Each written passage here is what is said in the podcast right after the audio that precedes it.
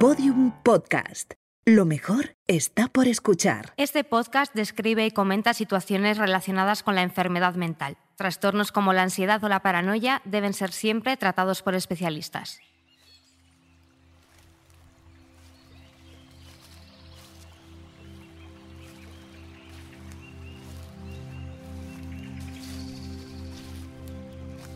A veces pienso que la ansiedad existe solo cuando pienso en la ansiedad. Como en esa historia del árbol. ¿Saben de lo que hablo? Cuando un árbol cae y no hay nadie escuchando, hace ruido. El sonido es una vibración que reconocen nuestros nervios. Si un árbol cae produce una agitación en el aire, pero si no hay un oído para percibirla, el sonido no existe. En realidad, el dicho popular habla de un árbol cayendo en una isla desierta, pero yo prefiero la idea del bosque. Una isla es una sola cosa. Nosotros somos muchas cosas solas. Somos árboles que caen cuando no hay nadie escuchando.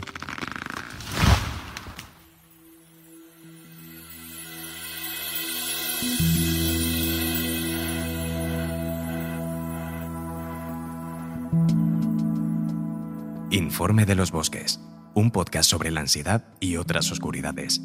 Escrito y narrado por Jaime Rodríguez Z.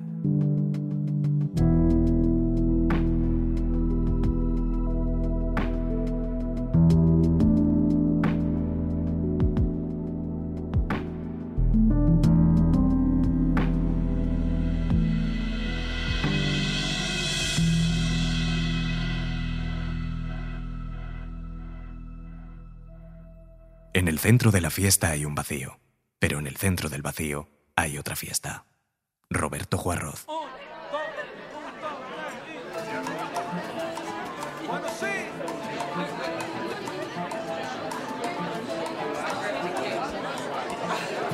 Yo me llamo Jaime Rodríguez. Soy periodista, editor, poeta. Y lo que voy a intentar contar a lo largo de estos seis episodios es mi experiencia personal con la ansiedad. Algunas cosas no serán fáciles de contar o de escuchar, pero si han llegado hasta aquí ya saben que nada de esto es fácil. Hay muchas preguntas que nos hemos hecho todos. ¿De dónde surge un ataque de pánico? ¿Por qué de pronto todo el mundo habla de ansiedad? ¿Por qué tengo una sensación constante de que va a ocurrir algo malo, de que está ocurriendo, de que ya ocurrió? Y sobre todo, ¿por qué si todo el mundo parece vivir con ansiedad, ante ella nos sentimos siempre tan jodidamente solos? Solo en la primera década del milenio se duplicó el consumo de fármacos relacionados con la enfermedad mental a nivel mundial. A finales de 2019, casi 300 millones de personas padecían ansiedad, 450 millones padecen depresión. Un 1% de la población global ha tenido episodios esquizofrénicos. Sí, esos son casi 80 millones de esquizoides, y aún nos faltaba la pandemia. En cuanto a mí, durante los últimos 15 años he sufrido ataques de ansiedad incontrolables cada dos o tres días. Una temporada llegué a tener varios al día, hasta que aprendí a identificar y controlar algunas sensaciones físicas como la asfixia, el dolor en el brazo izquierdo o la sensación de tener una losa en el pecho. He aprendido también a cortar la cadena de pensamientos negativos. Ahora me pasa cada vez menos. Puedo pasar meses sin sentir que me voy a morir. Esto es importante. La muerte ha dejado de ser mi problema. En realidad es muy simple. Lo que yo tengo se conoce como trastorno de ansiedad generalizada, es decir, un permanente y casi entrañable estado de desasosiego. Saben de lo que hablo, ¿no? Cuando vives tanto tiempo así, aprendes a disimularlo muy bien. Pero a veces alguien te pregunta de la nada, ¿qué te pasa? Y tú dices, nada, todo bien, estoy un poco cansado, pero sabes que no está todo bien. Y llega un punto en el que lo que te cansa ya ni siquiera es el miedo, sino la necesidad de esconderlo. Es como en ese poema de Juan Ross. En el centro de la fiesta hay un vacío, pero en el centro del vacío hay otra fiesta. Bienvenido al centro de la fiesta.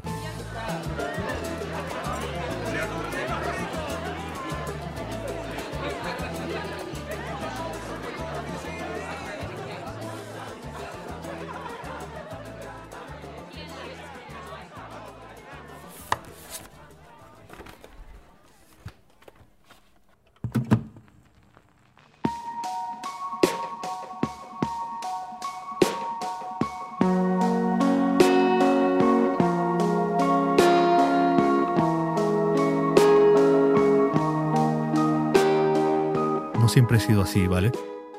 Hubo un tiempo en el que me subía a los aviones sin sentir que tenía que sostenerlos en el aire con la fuerza de mis manos, con mi voluntad. Un tiempo en el que solo veía el lado luminoso de las cosas. Todo eso cambió para siempre. ¿Cuándo? No lo sé muy bien. De todas formas es distinto para cada uno, ¿no? No sabes por qué, pero de pronto algo desata en ti esa sensación, el miedo, y ya nunca se va. ¿Quién quiere compartir eso? ¿Quién puede? Todos sabemos lo que es el miedo. Quizá no podamos definirlo, pero todos sabemos cómo se siente, aunque todos lo sintamos de manera diferente. Tiene tantas formas como un espejo roto. Y en realidad, creo que lo que quiero contar con todo esto es simplemente la forma de mi miedo. Contar que a veces siento como si viviera en una de esas pinturas negras de Goya. Deciros que todo lo que hago es contar historias de terror, pero nadie escucha, nadie escucha nunca. Mientras intento desesperadamente conciliar el sueño y paso horas escuchando al gato decapitar las figuras de minilego de mi hijo por la noche, cuando todo duerme, porque todo se duerme menos yo. A veces, cuando estoy a punto de conseguirlo, cuando creo que voy a dormir, mi mente me sacude y decide que no, que no podemos hacer eso, como si el sueño fuera una especie de abismo al que no quiere entrar, sin brusquedad, sin exaltación alguna, solo la más diáfana y pura sensación de que la vigilia debe continuar, siempre. Hace poco alguien me preguntó en qué momentos me sentía relajado. Durante varios segundos pensé en la respuesta, pero pasado un rato no pude decir nada. En realidad, la respuesta estaba allí desde el principio. Nunca, la respuesta es nunca.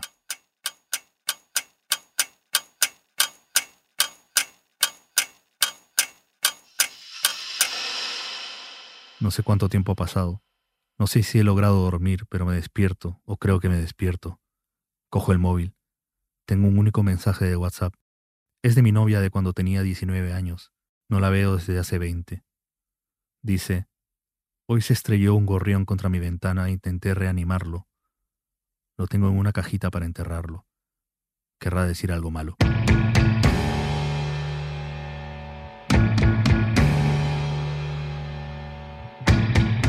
Antes, cuando solo tenía miedo de morir, todo era más simple.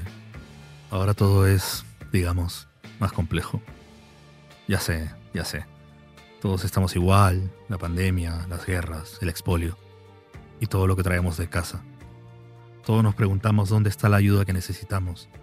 ¿Está acaso en el conocimiento? Me paso horas en el ordenador, oyendo podcasts, leyendo libros.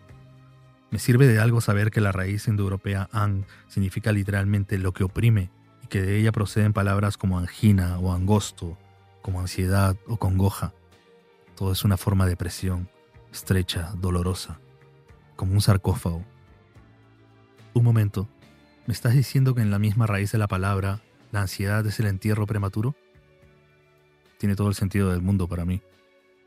Pero yo estaba hablando de mi miedo, ¿no? Se supone que el miedo nos ha ayudado a sobrevivir como especie. El miedo nos mantiene alertas, nos previene del ataque inminente o del incendio cercano. El problema es cuando no podemos identificar las fauces de los depredadores o cuando el fuego empieza en tu cabeza antes del rayo. ¿Cuándo empezamos a pensar en todo esto? ¿Cuándo fuimos conscientes como especie de que había algo dentro de nosotros que era aterrador?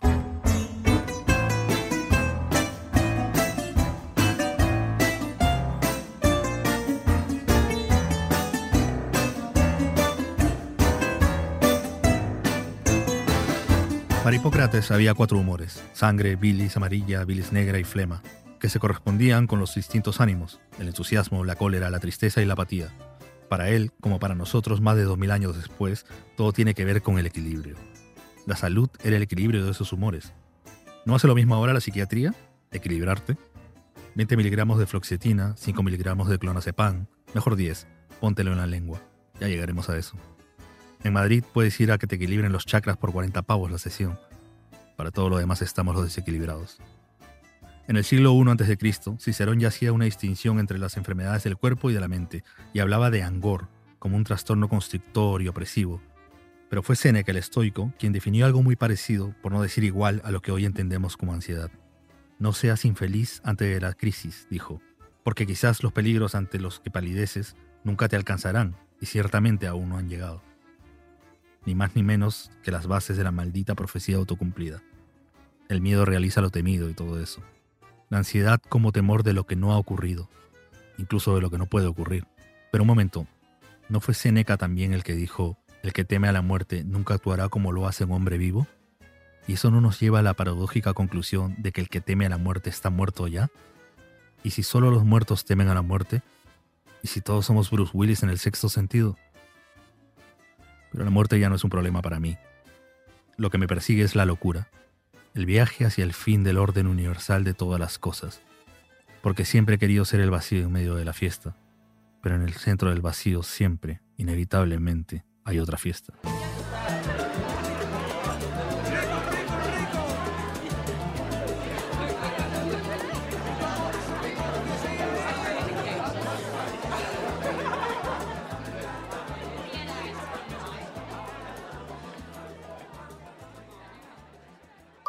Recibo un mensaje. Es de mi amiga Sol. Jaime, que no he podido escuchar tu mensaje hasta ahora.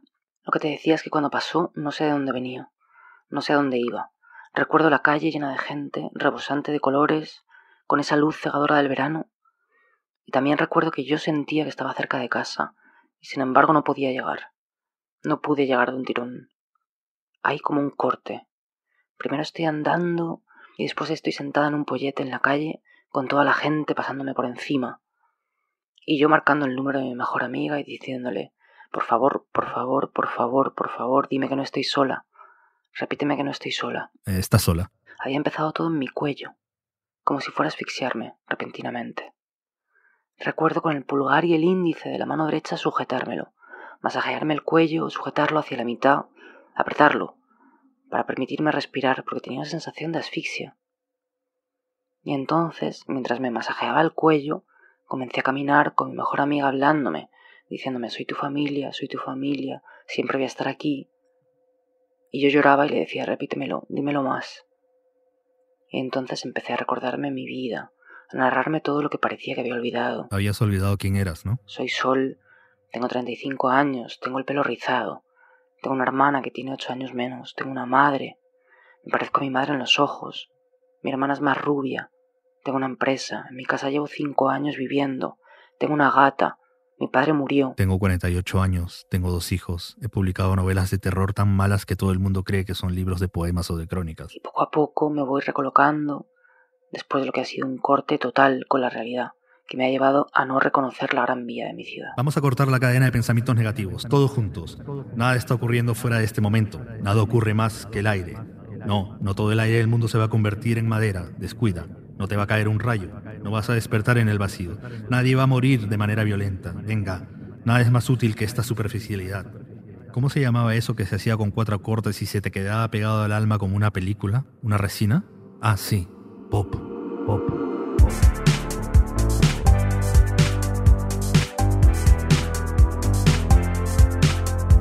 Algo que no he dicho aún de mí es que mi consumo cultural es un 90% mainstream. La cultura popular me ha salvado la vida. Todas esas canciones, esas películas. Entonces la sensación es esta. Yo no vivo, procrastino. ¿De qué creen que va esto? Se trata de no pensar en ti. Seguro que a vosotros también os ha pasado. Es como una adicción al ruido de los otros.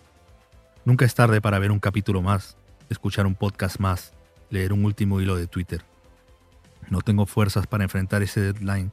Pierdo trabajos porque me da la gana, porque me resisto al puto imperativo moral del trabajo, cerdos capitalistas. No me van a atrapar en su angustiante sistema. Hay una parte de mí que se repite todo esto, pero al final termino rindiéndome ante la evidencia de que todas estas horas no se parecen en nada a la libertad. Entonces simplemente la música se apaga y vuelvo a estar atrapado.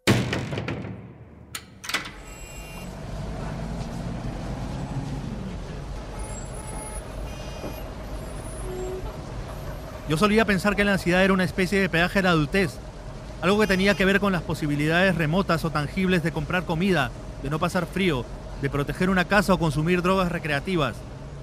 Pero se me ha hecho notar que los adolescentes también tienen ansiedad. Ya llegaremos a eso.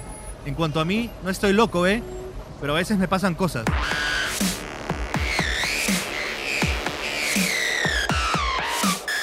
Así es como comienza. Camino hacia la parada del metro tengo un poco de prisa, así que mis pasos son firmes y constantes.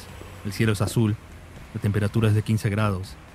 Entonces, la otra ciudad se superpone. La veo venir e intento contenerla. Se ha convertido en un chiste casi. Noto cómo todas las cosas parecen alejarse. Las paredes se vuelven líquidas. Hilos de pensamiento negativo, me digo. Y hay una extraña dislocación del tiempo. Se ralentiza. Puedo pensar muchas cosas antes de que mi pie toque el suelo, en el siguiente paso. Puedo pensar en la ansiedad. Me detengo para que las cosas se detengan. Respiro. Vuelvo a caminar. Paso horas en un recorrido que normalmente me toma cinco minutos. Algo se está rompiendo dentro de mi cabeza. Un accidente vascular seguramente. Algo. Y cuando logro subir al tren empiezo a verlos. Están escondidos entre la gente. Son monstruos. Puedo verlos. Puedo adivinar la monstruosidad interior. Por fuera son deformes. Por dentro también. Mutilados. Cierro los ojos y los aprieto muy fuerte con las manos. No reconozco mis manos un derrame cerebral. Y cuando los abro hay otro más, mirándome desde la estación que el tren empieza a abandonar lentamente. Este tiene los ojos solo ligeramente más grandes de lo normal, lo suficiente como para que yo me fije en él. Sonríe. Dentro del vagón, detrás de una mujer mayor, hay otro. Me mira de reojo. Tiene el rostro lleno de cicatrices y los ojos muy negros y babea. Al fondo de todo, apoyada contra la pared, otra intenta esconderse. Debajo de una maraña de pelo veo varias narices superpuestas una sobre otra. La mano con la que se aparta el pelo para mirarme es gigante. Se abren las puertas. Respiro. Vuelvo a cerrar los ojos. Respiro. No puedo respirar. Voy a morir en cualquier momento. Las puertas empiezan a cerrarse. Entonces me arrojo del tren y caigo en el andén. Las personas intentan ayudarme, pero yo los aparto. No puedo respirar. Salgo de la estación. No han pasado ni cinco minutos desde que salí de casa.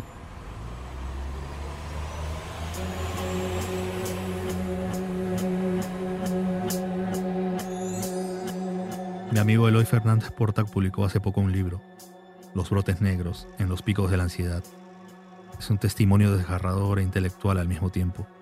Conozco a Eloy desde hace casi 20 años y ahora leo que hemos atravesado por experiencias similares.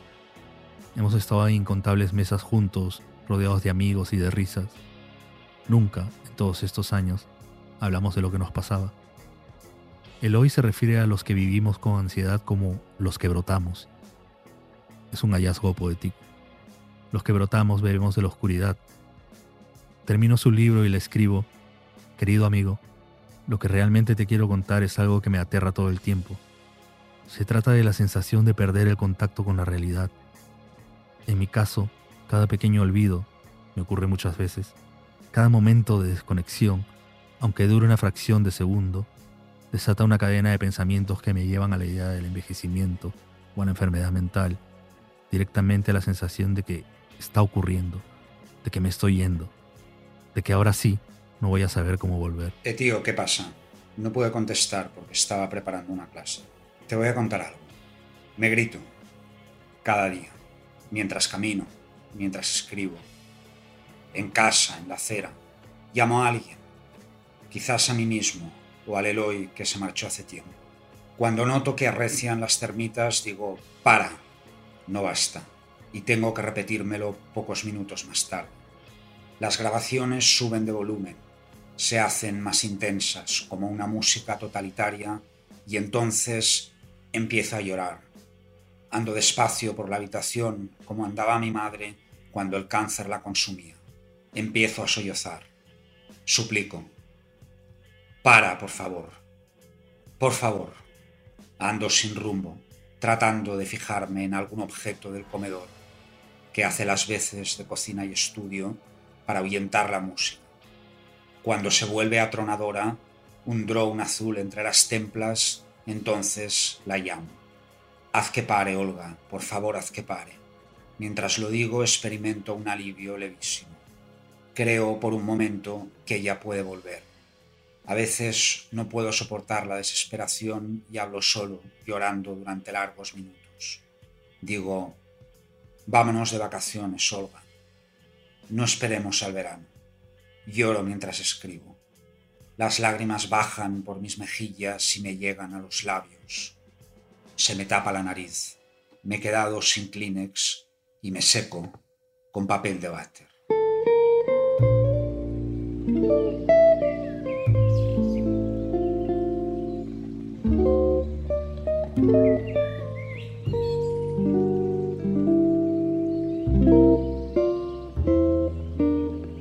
Es hora de volver al bosque.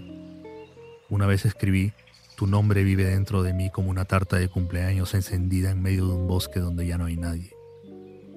Y eso era un poema de amor. Conozco perfectamente a su destinataria, pero sabes, hace tiempo que tengo una idea fija en la cabeza. Es desoladora, sí, pero supongo que es la forma en que funciona mi cerebro. Escribimos poemas de amor para nosotros mismos, pero ese amor no nos es correspondido. Ok, ok. Esto no siempre va a ser tan dramático, lo prometo. No me estoy volviendo loco, en serio. No es que escuche voces en mi cabeza ni nada parecido. Entonces, ¿es eso lo que te preocupa ahora? Espera, ¿qué?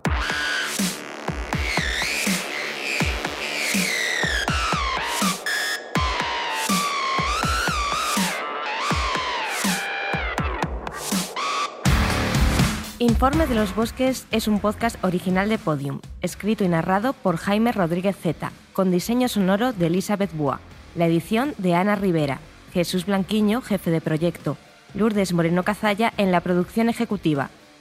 Todos los episodios en podiumpodcast.com y el resto de agregadores.